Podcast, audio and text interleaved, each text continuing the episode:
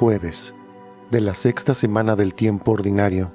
Evangelio según San Marcos, capítulo 8, versículos del 27 al 33.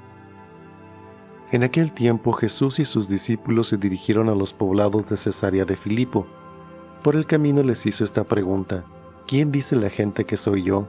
Ellos le contestaron, algunos dicen que eres Juan el Bautista, otros que Elías, y otros que alguno de los profetas. Entonces él les preguntó, ¿Y ustedes, quién dicen que soy yo?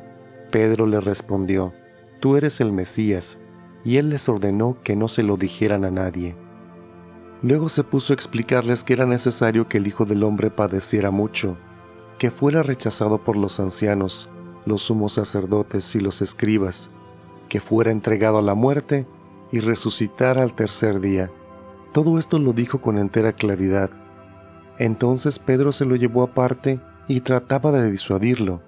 Jesús se volvió y mirando a sus discípulos reprendió a Pedro con estas palabras, Apártate de mí, Satanás, porque tú no juzgas según Dios, sino según los hombres. Palabra del Señor.